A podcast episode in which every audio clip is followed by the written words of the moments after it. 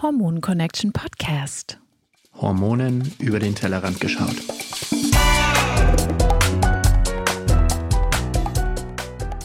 Hallo mein Lieber und willkommen zur neuen Episode des Hormon Connection Podcasts mit mir, dem Marc. Und bevor wir zum heutigen Thema, und zwar nochmal ein paar Ergänzungen zum Thema Blutzucker kommen, möchte ich dich einfach kurz nochmal darauf hinweisen, dass Katjas neuer Kurs mit der Hormonix Coach für hauptsächlich Coaches noch bis Ende September im Angebot ist und somit um 50 Euro reduziert ist. Wenn du also als Coach im Gesundheitsbereich tätig bist oder einfach nur als Patient von uns oder einfach nur als interessierter und sehr interessierter Zuhörer mehr über die ganze Thematik wissen möchtest, kann ich dir den Kurs nur sehr ans Herz legen. Ist, wie gesagt, bis Ende September noch um 50 Euro reduziert und den Link dazu findest du in den Shownotes zur heutigen Episode. Ich möchte heute einfach noch ein paar Ergänzungen zur letzten Episode mit dem Lutz zum Thema Blutzucker bringen. Und bevor wir zu den Ergänzungen kommen, würde ich dir natürlich als erstes ans Herz legen, dass du dir entweder nochmal oder wenn du es noch nicht gemacht hast, die Episode von Katja und Isabel zu Beginn der ersten Staffel. Ich glaube, der Titel der Episode war Auch du hast ein Blutzuckerproblem. Die Episode verlinke ich dir natürlich auch wieder in den Show Notes, dass du dir die einfach nochmal anhörst. Katja bringt da einfach auch nochmal ein paar andere Sachen, die ich nicht nochmal aufgreifen wollte. Und die ist erstmal die Grundlage für das, was wir beim Thema Blutzucker besprechen. Ich wollte einfach nochmal ein bisschen einen zahlenbasierten Zusatz zu dem Ganzen bringen für die Leute, die sich vielleicht mit dem Gefühl etwas schwer tun und etwas zusätzlich gerne messen wollen. Bevor wir aber zum Thema Messen kommen, möchte ich als erstes natürlich nochmal darauf hinweisen, dass das oberste Ziel ist, dass du auf dein Gefühl hörst. Und zwar solltest du jetzt mit einer Ernährungsumstellung oder eben am besten mit der Nebennierenkur beginnen, dann solltest du zu Beginn erstmal überhaupt nichts messen sondern erstmal nur auf dein Gefühl hören. Wie geht's dir mit der Ernährung? Wie geht's dir nach einer Mahlzeit? Bist du fit nach einer Mahlzeit oder wirst du sehr müde? Das bedeutet, unser Ziel mit der ganzen Therapie von Metahormonix ist ja, den Menschen wieder in Einklang mit seinen Gefühlen zu verbringen, mit seinen Gefühlen zu bringen, damit du dich selber spüren kannst und weißt, wie es dir damit geht. Und dann könnte es sein aus Notwendigkeit, dass wir ein paar Zahlen, Fakten, Daten, Messergebnisse brauchen, um dir dabei zu helfen, mehr wieder in dein Gefühl zu kommen.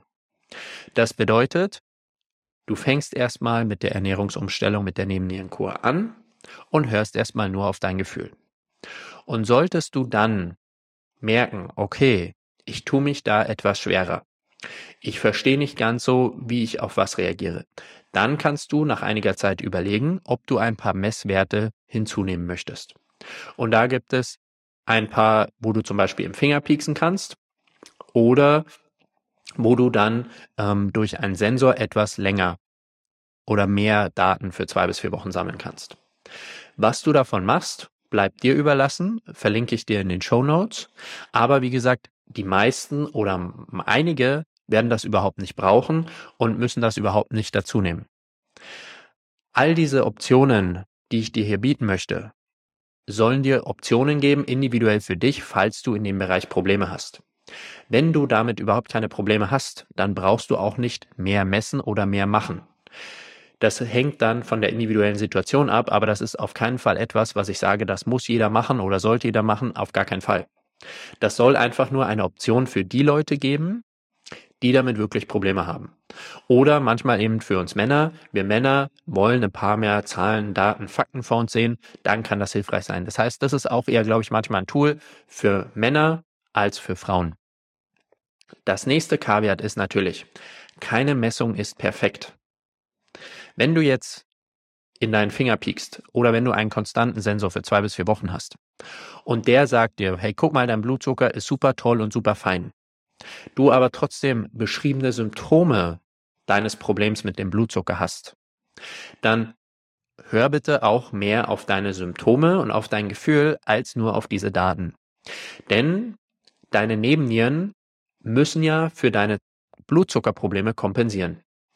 Und da der Blutzucker ein sehr, sehr wichtiger Marker ist, reagieren die Nebennieren dort auch sehr, sehr, sehr schnell.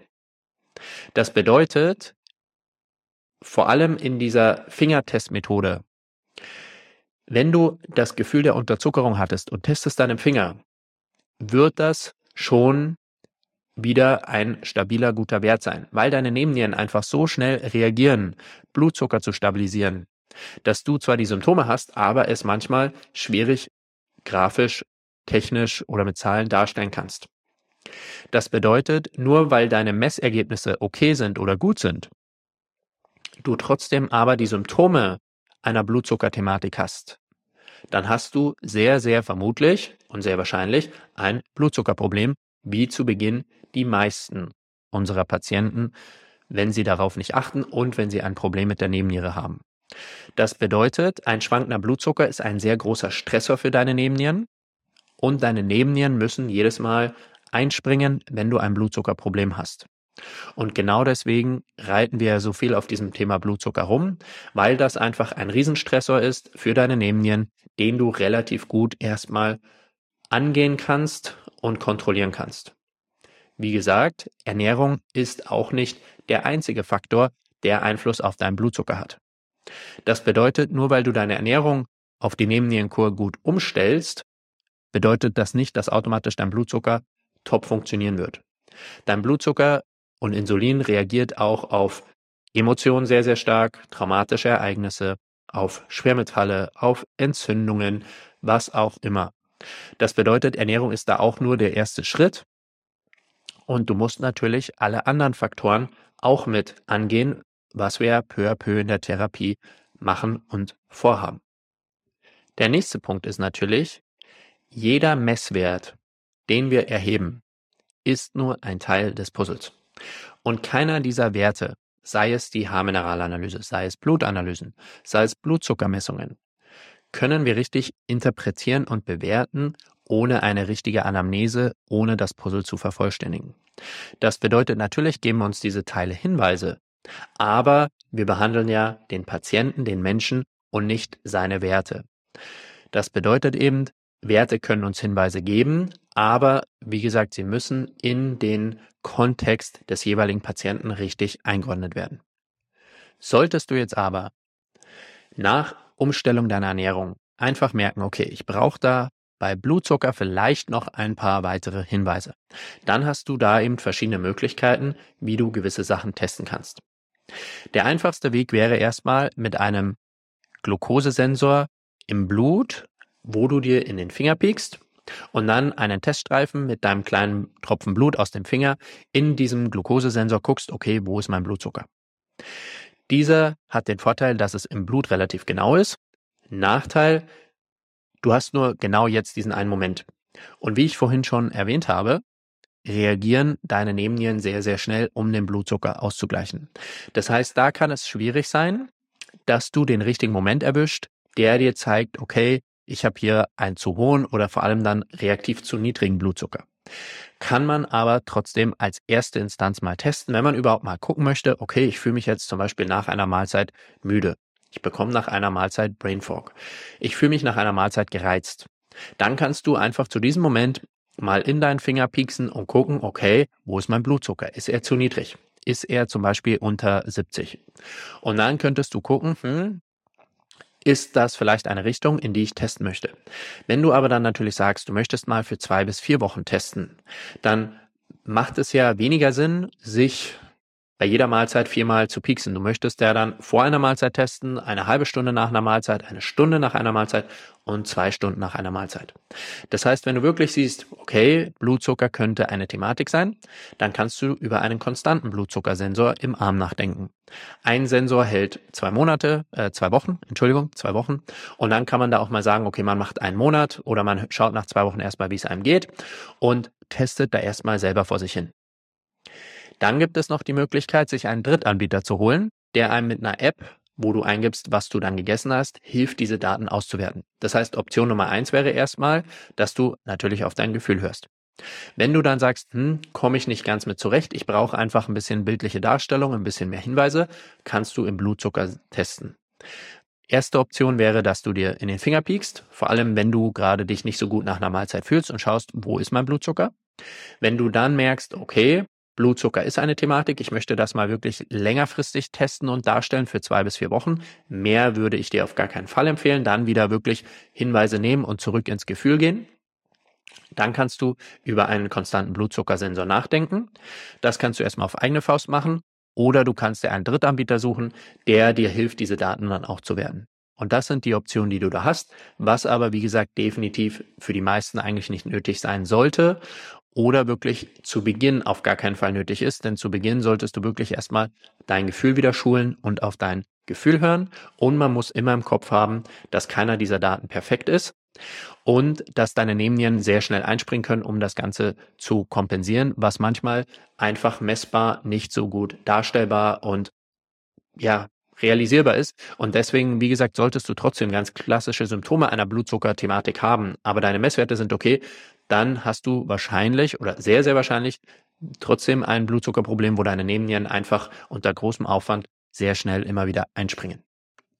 Solltest du dich jetzt dafür entscheiden, deinen Blutzucker mal messen zu wollen, sind hier ein paar ganz grobe Richtwerte. Dein Blutzucker früh morgens nüchtern sollte ungefähr zwischen 80 und 90 liegen. Dein Blutzucker sollte nach einer Mahlzeit nicht mehr als auf 120 bis 130 ansteigen.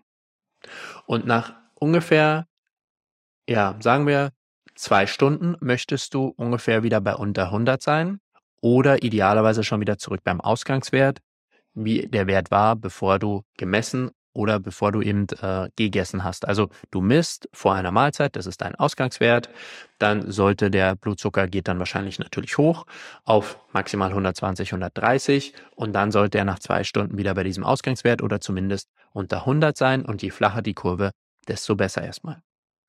Und dann kann man natürlich ein bisschen experimentieren, wie sich deine Lebensmittelkombinationen, wie sich dein Lebensstil, Sport, Stress, Ernährung auf deinen Blutzucker auswirken.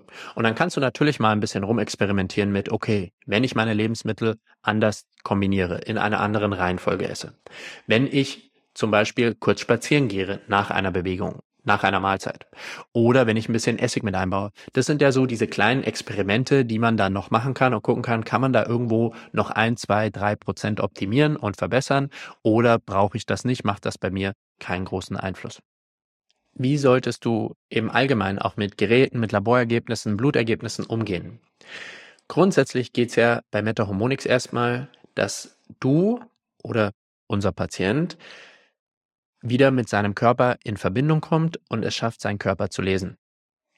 Und diese Hinweise oder diese Messergebnisse geben uns ja eben nur Hinweise, die wir dazu nutzen, damit du Veränderungen in dein Leben bringst.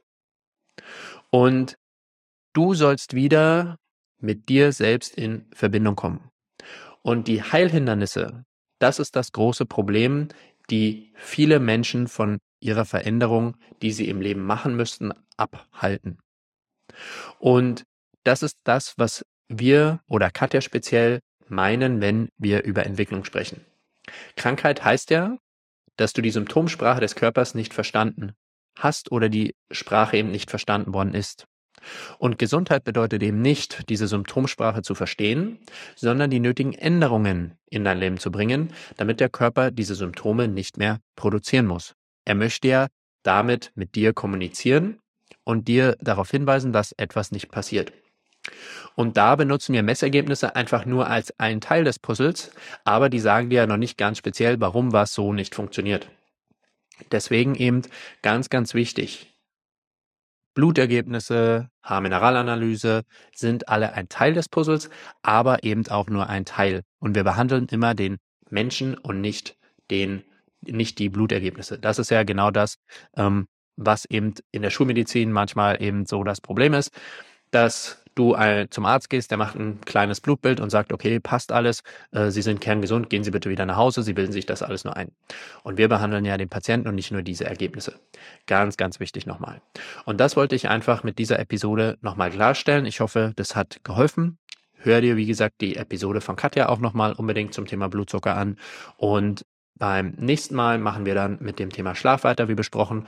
Und da möchte ich dir dann wirklich ganz konkrete Tipps an die Hand geben, wie du deinen Schlaf dann verbessern kannst. Und da hoffe ich, dass da auch wieder was für dich dabei ist. Und diese Woche ist es einfach ein bisschen kürzer ausgefallen. Und ich wünsche dir erstmal einen wunderschönen Tag. Vielen lieben Dank, dass du bis hierher zugehört hast und bis bald. So, das war's mit der heutigen Episode des Hormon Connection Podcasts in der dritten Staffel mit Miri Mark.